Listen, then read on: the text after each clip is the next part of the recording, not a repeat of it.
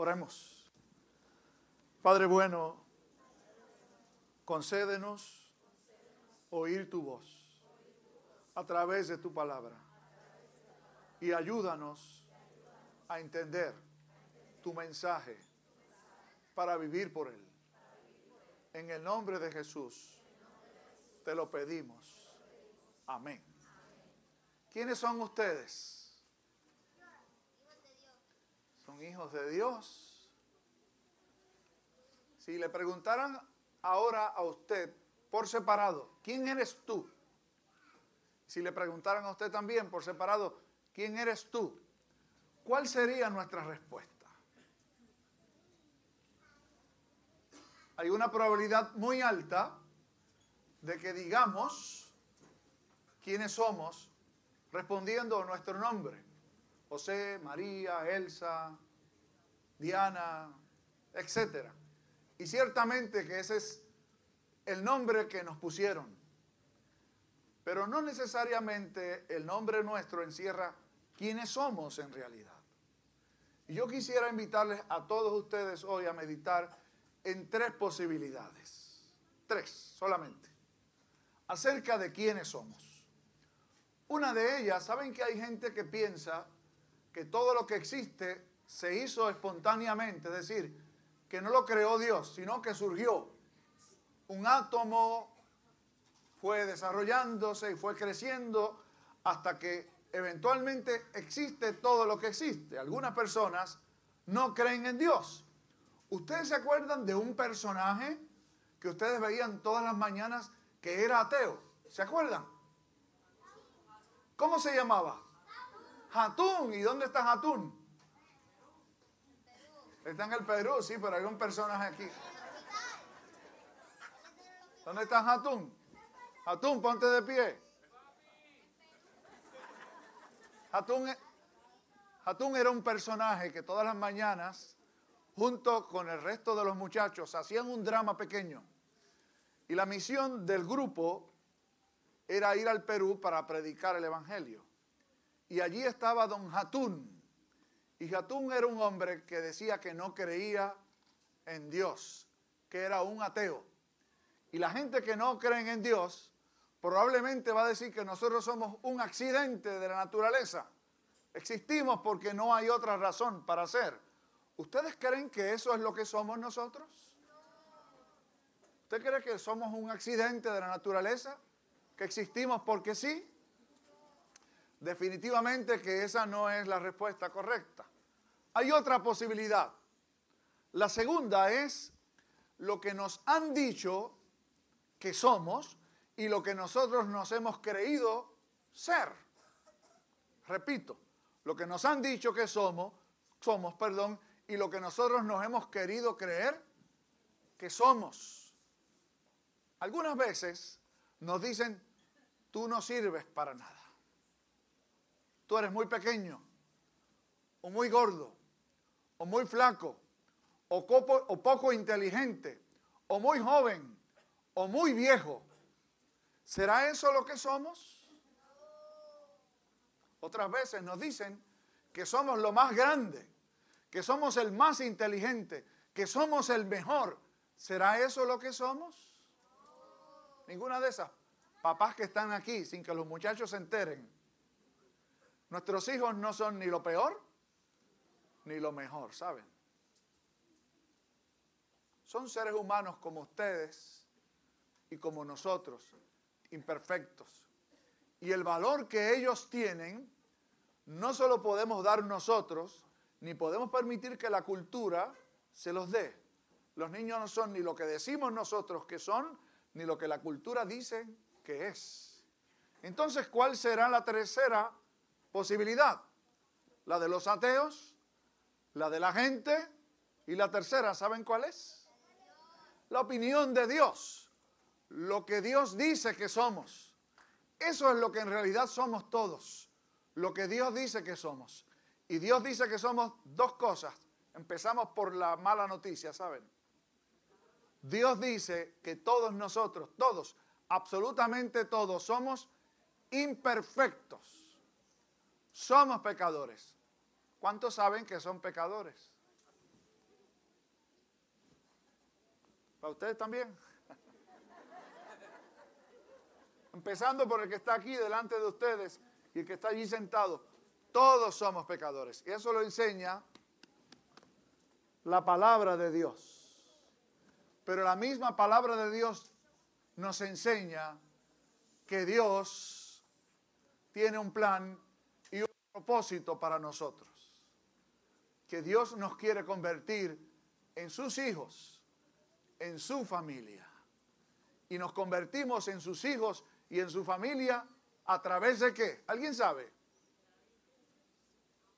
Algo que enseña la Biblia. La Biblia dice que los que creen en quién son hijos de Dios. Los que creen en Jesús somos convertidos. Y la Biblia dice llamados hijos de Dios. Eso es lo que Dios dice que somos todos los que creemos en su palabra. Pero Jesús dijo algo más. Jesús dijo de todos los creyentes una metáfora. ¿Alguien sabe lo que es una metáfora? Los muchachos, en la escuela ya no enseñan qué es eso, una metáfora. ¿Ah? Gracias a Dios por Pablito, ¿sabe? Pablito dice que una metáfora es una comparación. Usamos una imagen y literalmente nos quiere decir, atiendan acá mis hijos, si pusieran la cámara para otro sitio, para que los nenes no se distraigan con quienes son digo, ah, gracias. Me atienden aquí. ¿Me escuchan? Magnífico. Una metáfora es una imagen. Y esa imagen envía un mensaje. Según lo que estuvimos hablando toda la semana, somos, Jesús dijo, dos cosas. ¿Qué son? Sal de la tierra y luz del mundo. ¿Para qué sirve la sal? La sal sirve para dar, sirve, óigame, óigame, sirve para varias cosas. Sirve para dar sabor, sirve para preservar también antes y en lugares donde no hay refrigeración, las carnes se salan para que puedan durar más tiempo. Así que Dios dice que somos sal para dar sabor y dice que somos sal también para preservar al mundo por más tiempo. Pero Jesús dijo que somos algo más. Somos sal de la tierra y luz del mundo. Eso quiere decir que el mundo, si está en obscuridad, necesita de nosotros y de ustedes, todos los que estamos aquí, para que puedan ver a Dios de otra forma no lo van a conocer, porque Dios se ha querido revelar en su palabra y a través de nosotros, sus hijos, sus hijas. Durante toda la semana estuvimos retándolos a ustedes, mis hijos, a reconocer que somos sal de la tierra y luz del mundo. Les voy a dar un consejo. Oigan bien. ¿Dónde podemos empezar a ser sal de la tierra y luz del mundo? lugar, oigan bien, un lugar en donde todos podemos empezar a ser sal de la tierra y luz del mundo. ¿Alguien me ayuda? Exactamente, hijo mío. Este chico que está aquí, José, que es el papá de otro chico, digo que ya no es chico, pero que yo lo conocí cuando era tan chico como él, este muchacho que está aquí. José ha dicho una gran verdad. Comenzamos a ser sal de la tierra y luz del mundo no en la calle, en casa. Allí es donde empieza la cosa. La familia es la institución que Dios ha dejado en la tierra para que seamos sal de ella y luz del mundo. Si dijimos eso y estamos de acuerdo todos con lo que José dijo, ¿dónde debemos empezar a ser sal de la tierra y luz del mundo. ¿Dónde dijo José? En la casa. Así que yo les voy a hacer a ustedes una proposición. Sean obedientes a sus padres. Obedientes, sí. Este chico dijo, obediente, como que dices. Obedientes. Allí empezamos a hacer sal de la tierra y luz del mundo. Nos podemos aprender todas las canciones. Pero si no aprendemos a obedecer, no valen canciones. En nuestra, dime hijo.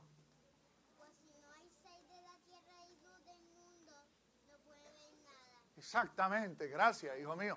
Si no hay sal de la tierra y luz del mundo, no hay nada.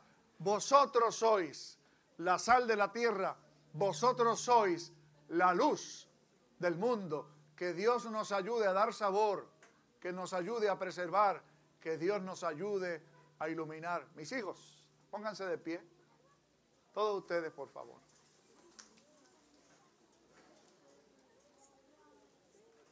Y a la congregación pedimos que se ponga de pie también. Vamos a pedirle a Dios que nos ayude. Acá. Breve, muy breve. Que nos ayude a hacer lo que Él dice que somos.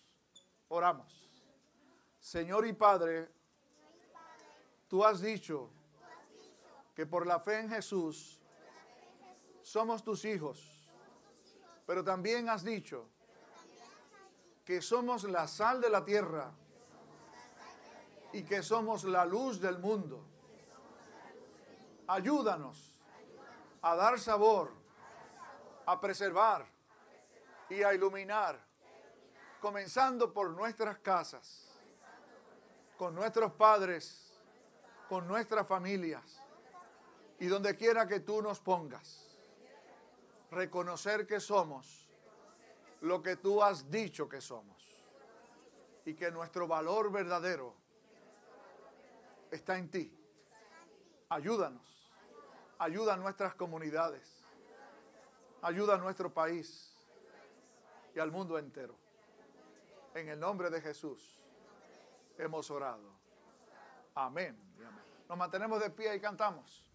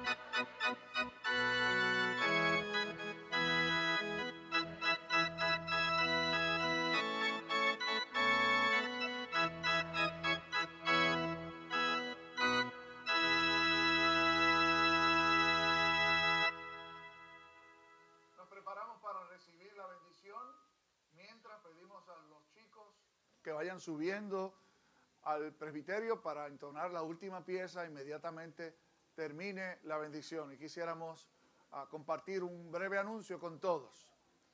Luego de que los chicos canten la última pieza, vamos a permitirle a ellos salir en primer lugar.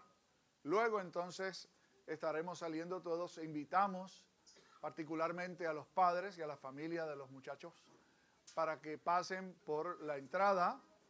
Al lado donde está la cocina está la exhibición de lo que los chicos estuvieron haciendo y algo que deben llevarse también. Inmediatamente disfruten de ese espacio de tiempo los niños y todos los participantes de la escuela bíblica estarán pasando por el piso intermedio en donde se les estará ofreciendo una merienda. Así que, repito, inmediatamente la bendición, los niños entonan la última pieza, desfilan y luego el resto de la congregación y más adelante ellos pasarán a participar de una merienda. Esta noche nos volvemos a ver en la Torre Sánchez Gerazo con el favor de Dios. Id en paz y que el amor de Dios nuestro Padre, la gracia de Jesucristo su Hijo y la comunión del Espíritu Santo sea con todos y cada uno de nosotros, con nuestros hogares y familiares y con todo el pueblo de Dios esparcido por el mundo, ahora y siempre Amén.